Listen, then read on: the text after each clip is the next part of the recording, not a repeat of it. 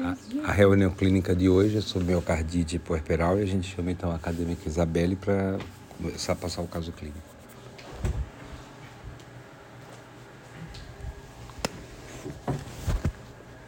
Bom dia a todos, eu sou Isabelle Xavier, sou acadêmica do quarto ano de medicina e eu vou passar o caso clínico sobre miocardite puerperal.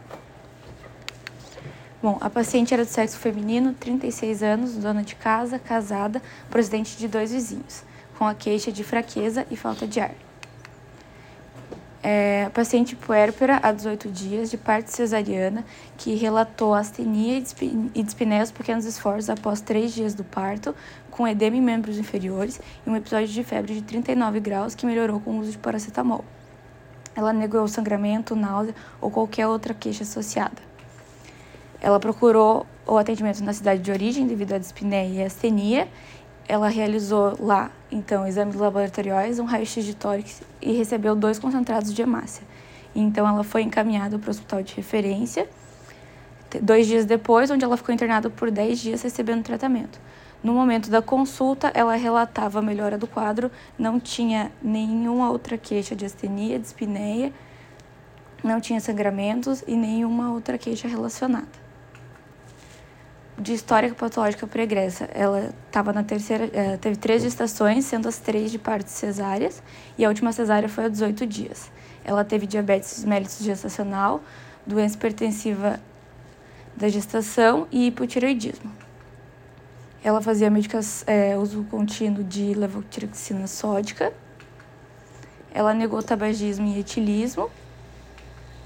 O histórico familiar dela o pai tinha, teve um câncer de pulmão e a mãe, a mãe era cardiopata e a irmã tinha diabetes mellitus. No exame físico, os sinais vitais dela, a pressão arterial era de 105 por 75, a frequência respiratória de 20 é, e a frequência cardíaca de 80. A ectoscopia não tinha nenhuma particularidade. A ausculta pulmonar também sem nenhuma particularidade. Já na ausculta cardíaca, ela estava com as bolhas rítmicas rítmicas normofonéticas em dois tempos com um sopro sistólico em foco pulmonar. Abdômen em membros tanto superior quanto inferior também sem particularidades. Nos exames laboratoriais, ela estava no primeiro dia, quando foi procurado o atendimento, com uma hemoglobina de 7,1 e com uma leucocitose de 14.500 e também estava com o dedímero aumentado em 774.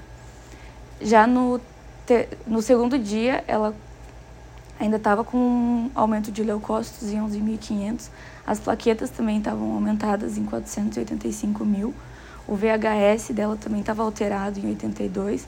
O PCR em 87. TGO e TGP também alterados. O dedímero continuou aumentado. E a, o peptídeo natriurético dela estava em 2006. E esse peptídeo natriurético, natriurético, ele, se ele permaneceu aumentado durante os seis dias de internamento, tendo uma melhora desse, desses valores apenas no oitavo dia de internamento. O PCR também se manteve alterado até o sexto dia de internamento e as plaquetas também se mantiveram alteradas até o oitavo dia de, oitavo dia de internamento. Aí nos exames de imagem foi realizada uma angiotomografia computadorizada em que mostrou um aumento volumétrico das câmeras cardíacas. Teve o derrame pleural, que também está aqui identificado pelas setas, e a opacidade em vidro fosco, que são sinais de congestão pulmonar. Já no ecocárdico transtorácico que ela realizou, também apareceu uma fração de ejeção de 24%, os ventrículos esquerdos e direitos eles estavam com as dimensões normais, mas com a função sistólica reduzida. Estava com uma disfunção diastólica, um refluxo mitral e tricúspide leve e uma insuficiência aórtica moderada e um derrame pericárdico leve. Na tomografia que foi realizada alguns dias depois, ela teve resolução dos derrames pleurais, que dá para ver que não está mais o acúmulo de líquido, e também ela teve uma redução dos sinais de congestão pulmonar. A hipótese diagnóstica desse caso foi a miocardite puerperal, E a conduta foi o acompanhamento do quadro com os exames laboratoriais e de imagem, e ela recebeu alta hospitalar com tratamento para insuficiência cardíaca. Alguém tem alguma dúvida? É, eu ia perguntar para a Isabela, é, pressão dela oscilou durante o período de internação? Oscilou. Chegou a, a níveis de quanto? Teve um dia que estava a 160. 160. E essa queixa dela de, de, de astenia, de fraqueza, de mal-estar, era o que? Era a, a grandes esforços, a repouso. Caminhada, no repouso. Uhum. Ela já começou no repouso. Sim, ela falou que começou. Uma coisa que não foi comentada aqui no caso, que era durante quase praticamente todo o internamento dela, melhorou nos últimos dias, era a tosse. Uhum. Você não comentou da tosse. É. A queixa dela não era só de espineia. Tá? Era dispneia ao, ao repouso, ortopneia, ela dormia sentada, ela tinha dispneia paroxística noturna, ela acordava à noite sufocada e ela tinha tosse seca, além de edema de membros inferiores, e quando que era a queixa dela era edema de membros inferiores, mas ela estava em anasarca. E a saturação dela também variou. Primeiro dia ela estava com catéter e depois foi sendo feito o desmame conforme a melhora clínica. É importante, já que a doutora Samira comentou da dispneia paroxística noturna, é, vocês alunos do segundo ano, é importante saber que é uma dispneia que a gente encontra em pacientes é, cardíacos, né? Então, mais, é, o paciente ele vai dormir bem, acorda no meio da noite com falta de ar. Então, ele é, é diferente de uma, uma, uma dispneia de que ele mal deita também, que ela tinha, né? que é, é um padrão mais respiratório, o paciente mal deita já tem que levantar novamente, porque ela não consegue nem ficar, nem dormir, ele tem que fazer até um apoio de, de cabeceira para poder é, respirar melhor. Então essas, essas, essas queixas é importante né, relatar na história para a gente poder diferenciar se é uma causa mais cardíaca ou uma causa mais pulmonar relacionada ao quadro de dispneia. Ela teve apenas um episódio de febre referida anterior, né? Ah. Mas depois, durante a internação, não mais. E com o passar dos dias, com as medidas para IC, ela foi, foi melhorando progressivamente, principalmente a tosse. Porque o que mais incomodava ela, além da, da falta de ar do cansaço, era a tosse. E a tosse dela por conta do quê? Isabela? Devido à congestão? Congestão pulmonar. Ela pode ter, inclusive ter tosse, ter escarros hemoptóicos, que aí seria uma complicação, poderia levar até um, uma, mais para frente um quadro de edema pulmonar. Não é o caso ali, mas pela própria congestão. Então é importante essa, essa queixa, essa referência de tosse. Não é uma patologia muito usual, a gente vai ver no artigo vai ser, vai ser, apresentado, então a gente tem que é, esgotar as possibilidades do exame de, de, de, na anamnese até pelo fato de que é, as queixas são vagas, uma paciente jovem, e que aí com isso a gente não consegue raciocinar clinicamente com, com dados assim pobres na, na história. Não tinha mais queixas. É. Então a, a academia de Isabela para apresentar o, o artigo.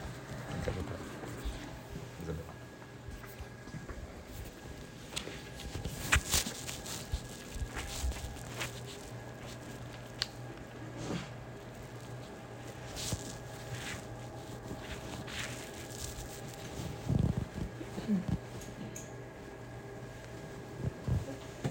É porque é, se mandar no PowerPoint ele fica. É, então, eu sou a Isabelle Ferreira de Araújo, sou acadêmica do quarto ano de Medicina da UniOeste, de Francisco Beltrão. Eu vou apresentar hoje o artigo cujo título é Miocardiopatia periparto. É, esse artigo ele se trata, tratava de um artigo de revisão de literatura feito pela Bruna Araújo Martins Rezende e colaboradores da Faculdade de Medicina da UFMG, publicado na Revista Médica de Minas Gerais no ano de 2009. Então, para introduzir, a miocardiopatia periparto, que é a MCPP, ela é uma doença rara e de causa desconhecida e que vai atingir principalmente as mulheres que eram previamente rígidas antes da gestação. Existem alguns critérios diagnósticos para essa doença que foram é, definidos em 1971 por um estudo de Demax e colaboradores e que posteriormente foram estabelecidos de fato no ano de 2000 por um estudo de Pearson e colaboradores. Esses critérios para o diagnóstico eles consistiam em uma insuficiência cardíaca que a paciente ia desenvolver no último mês da gestação ou até cinco meses após o parto, É, a paciente também ela deveria ter uma é, não deveria ter evidências prévias de cardiopatia antes da gestação. É, caso a paciente apresentasse falência cardíaca de causa não identificável, também era um critério diagnóstico. A disfunção sistólica é, é observada em, em ecocardiograma em ventrículo esquerdo com uma fração de injeção ventricular menor que 45% e uma fração de encurtamento menor que 30%, o volume diastólico final maior que 2,7 centímetros por metro quadrado de superfície corporal. Esses seriam os critérios diagnósticos para a MCPP. E, além disso, um estudo de Eucaian e colaboradores ele terminou é, eles encontraram a MCPP precoce, e seria quando a doença se desenvolve entre a 17ª e a 36ª é, semana de idade gestacional. Só que mesmo na MCPP precoce, tanto os critérios diagnósticos quanto as manifestações clínicas e os desfechos são semelhantes, semelhares à miocardiopatia típica. Em relação à epidemiologia, como foi comentado pelo doutor, é, ela tem uma incidência, ela é uma doença rara, porém é uma incidência desconhecida mundialmente. Mas se sabe que estima-se que varia entre 1 para cada 1.300 a 15 mil nascidos vivos que as mães vão ter, é, vão manifestar essa doença. E se sabe também que aparentemente ela tem uma incidência muito menor em países europeus do que em países, por, por, por exemplo, de é, regiões africanas e no Haiti. Isso também tem a ver com o fator de risco que eu vou comentar posteriormente. E aqui no Brasil, a MCPP é responsável por cerca de 12% das admissões hospitalares de, de puérperas.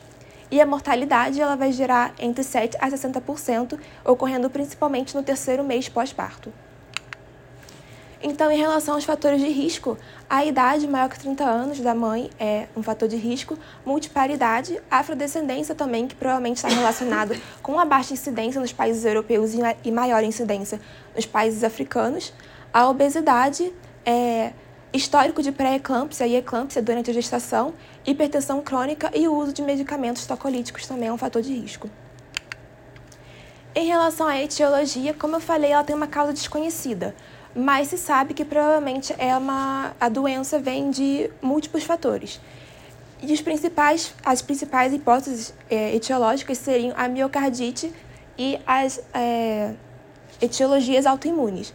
A miocardite, no caso, ela vai ter uma prevalência entre 8,8% e 100% das pacientes, Outra etiologia é, que tem a hipótese seria etiologias inflamatórias e de apoptose. Isso porque nessas pacientes são encontrados uma alta concentração de fatores inflamatórios, que geralmente está associado com a deterioração cardíaca das pacientes.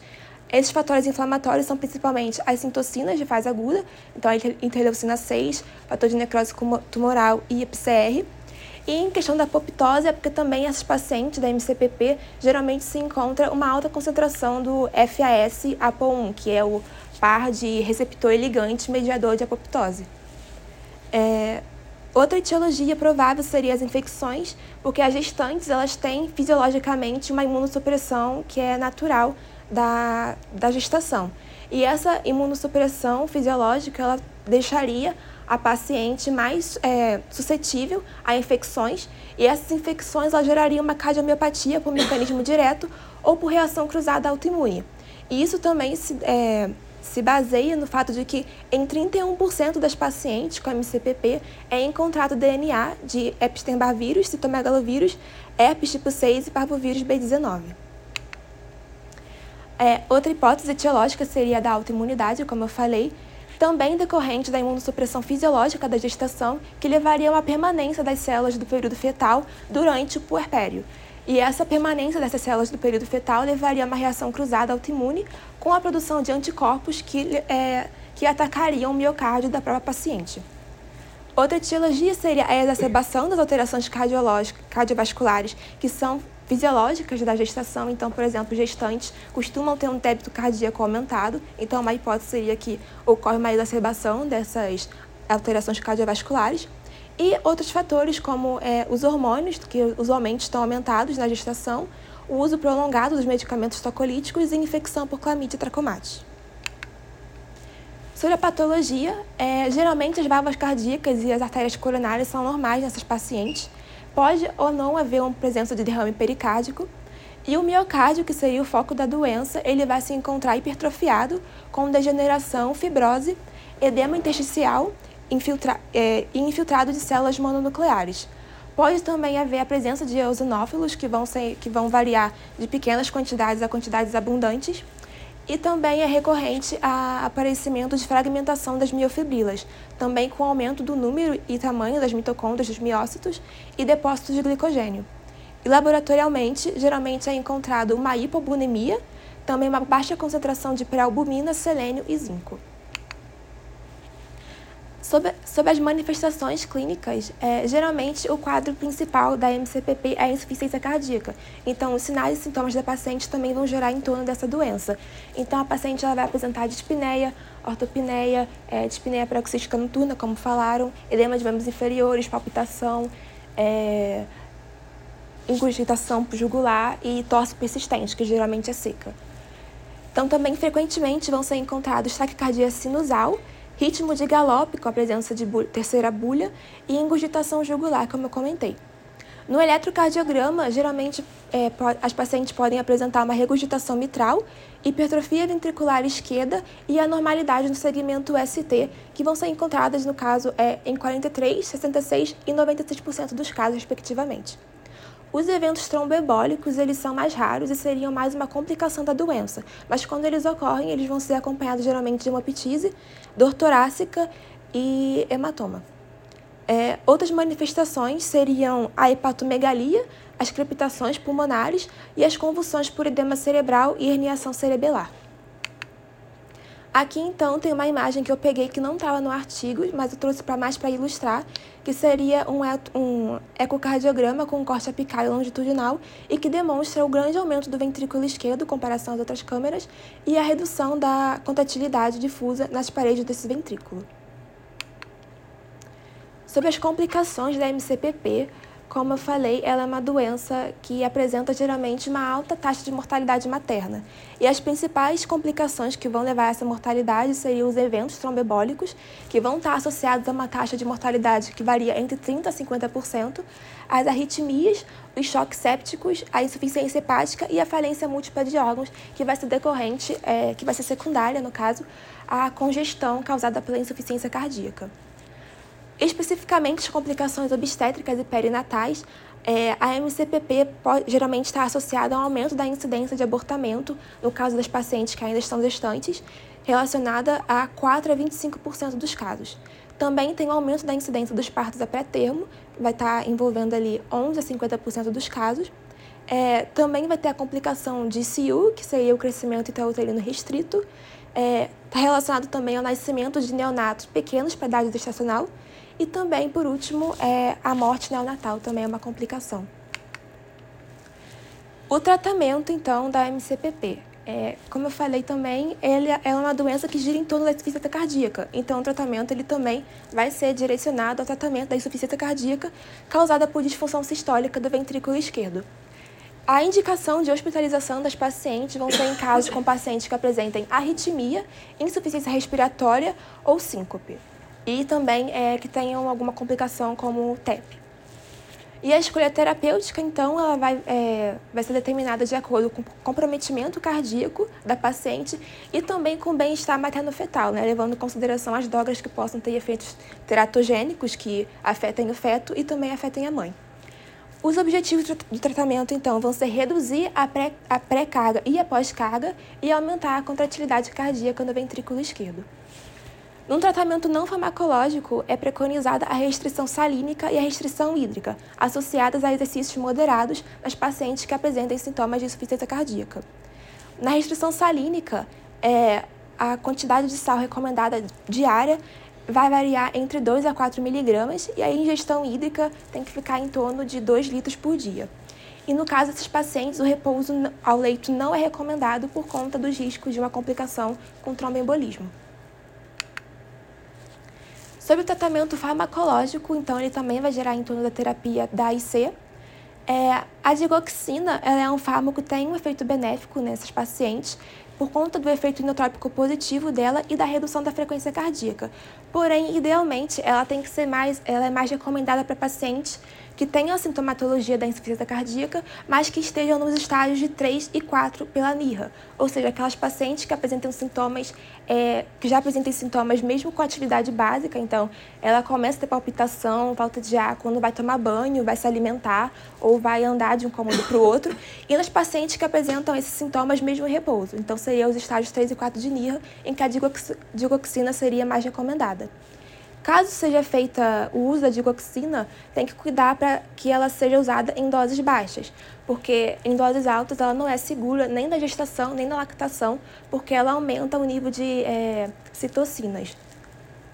Os diuréticos eles vão ser utilizados principalmente quando ocorre falha na restrição hídrica e, em geral, eles são seguros na gestação e na lactação. Eles, vão eles são, é, têm um efeito benéfico de redução da pré-carga é, dos ventrículos. É, porém, também tem que ter um cuidado com o diurético, que é o caso da desidratação das pacientes, principalmente nas gestantes. Caso a paciente ela tenha uma desidratação por conta dos diuréticos, essa desidratação ela pode levar a uma hipoperfusão uterina e também que vai é, causar um sofrimento fetal. Então, caso seja usado diurético na gestante, tem que cuidar com esse, com esse sofrimento fetal que é possível. E a espironolactona ela é um fármaco sabidamente é conhecido por reduzir os sintomas, reduzir a taxa de internação e reduzir a mortalidade das pacientes com IC grave, porém ela não é recomendada na gestação. Ela não é considerada uma droga segura, então não pode tem que ter o uso evitado. Os vasodilatadores, então, eles podem ser utilizados também, eles vão ter o efeito de reduzir a pré-carga e a pós-carga, e na gestação seria mais recomendado o uso da hidralazina. Em relação aos IECA e os BRAs, é, eles geralmente são fármacos de primeira escolha no tratamento da insuficiência cardíaca. Nesse caso, nesse caso específico da MCPP, é, o IECA e o BRA, eles são fármacos com efeitos teratogênicos. Então, eles são contraindicados na gestação, porém, eles podem ser mantidos como primeira escolha nas pacientes no período pós-parto. Outros fármacos, então, seriam os anticoagulantes, que eles devem ser utilizados no caso dos pacientes com fração de ejeção ventricular à esquerda menor que 35%, as que têm é, fibrilação atrial, trombo mural, obesidade e histórico de tromboembolismo. E caso seja utilizado anticoagulante, tem que ser mantido até que haja um retorno da função do ventrículo esquerdo. A infusão de nitroglicerina e nitroprussiato ela vai ser é, reservada apenas para casos graves de insuficiência cardíaca. E os beta-bloqueadores, principalmente o carvedilol, que é o mais utilizado, no geral eles são pouco utilizados porque eles estão relacionados ao baixo peso ao, baixo peso ao nascer do feto. Antiarrítmicos, eles, o artigo fala que nenhum antiarrítmico é considerado seguro na gestação, mas ele pode ser utilizado em casos de pacientes que têm arritmia e estejam muito sintomáticas. Nesse caso, seria a escolha pela quinidina e a procainamida, mas sempre tendo a atenção com o fato de que eles são é, arriscados no uso da gestação. A terapia por imunossupressão com azatioprina e prednisona, ela vai ser usada apenas nos casos dos pacientes que estão há mais de duas semanas recebendo tratamento convencional, mas que não apresentaram nenhuma resposta. E aí também, para fazer a terapia de imunossupressão, além da ausência de resposta ao tratamento convencional, a MCPP ela tem que ser bem documentada com uma é, biópsia miocárdica. E o transplante cardíaco ele seria o último recurso reservado para pacientes que é, continuam tendo uma deteriorização cardíaca e que não apresentaram nenhuma resposta ao tratamento, a nenhum tipo de tratamento clínico que é, seja opção. O prognóstico, então, da MCPP. Para uma paciente ter, é, para ser é, evidenciada uma recuperação clínica, é preciso que haja associação de melhora da sintomatologia com também a possibilidade de suspensão farmacológica. E na recuperação da função ventricular, do ventrículo esquerdo, ela só é, é dada como certa quando a fração de ejeção ventricular esquerda é de pelo menos 50% e a fração de encurtamento do ventrículo seja pelo menos de 45%. É, em relação à recuperação da função ventricular, 50% das pacientes vão apresentar em algum momento essa recuperação. 25% vão entrar, vão é, seguir com óbito dentro de três meses, principalmente no terceiro mês, como eu falei inicialmente, por conta da insuficiência cardíaca, da arritmia e de possíveis complicações com o tromboembolismo. Outros 25% não vão nem se recuperar e nem vão evoluir a óbito. Essas pacientes elas vão acabar cronificando com a miocardiopatia dilatada. E o pior prognóstico dessas pacientes, ele está associa associado a uma série de fatores, que seriam as pacientes com mais de 35 anos, as multíparas, as que tiveram uma MCPP de diagnóstico, é, uma MCPP com sintomatologia tardia, então aquelas que só tiveram uma manifestação dos sintomas mais de duas semanas depois do parto, as com trombos intracardíacos, as que têm uma é, persistência da disfunção ventricular por mais de seis meses no pós-parto, e as que obtiveram o início de tratamento tardio também são, é, estão associadas a um pior prognóstico. Essas seriam as referências do artigo e a referência da imagem que eu peguei de fora. Alguém tem alguma questão? Samira, comentar alguma coisa? Então, basicamente, deixa eu só então, esse artigo é de 2009, toda hora estão saindo, no, saindo novas evidências, né? Cada vez mais uma tendência a, a puérpera, principalmente, a fazer o tratamento pensando é, na parte clínica da mãe, né? no caso da paciente da, que foi apresentada, ela não estava amamentando, né? Então, nós tratamos a, a descompensação da, da insuficiência cardíaca, da miocardite puerperal, como se fosse uma, uma, uma descompensação de CC normal, né? Sem restrição nenhuma de medicamento. É, com o passar dos dias, a paciente do caso ela foi melhorando, estabilizando os níveis pressóricos, então nós tivemos que ter um certo cuidado ali com o antipertensivo, mas o tratamento dela se baseou é, principalmente, né, é, diurético, furosemida e espironolactona, é, beta-bloqueador em dose baixa, quando ela estava melhorando, saindo da, da fase aguda, e é, IECA em dose baixinha, só para pelo efeito na IC e não como antipertensivo, porque ela já estava com a pressão controlada, tá? Não foi preciso usar digoxina, pelo efeito inotrópico. E se vocês repararem lá na, na apresentação do caso, né, o BNP estava bem alto no começo e depois foi diminuindo. E eu queria só fazer uma pergunta, não vale o Guilherme responder. O que é o BNP? Por que o BNP está aumentado?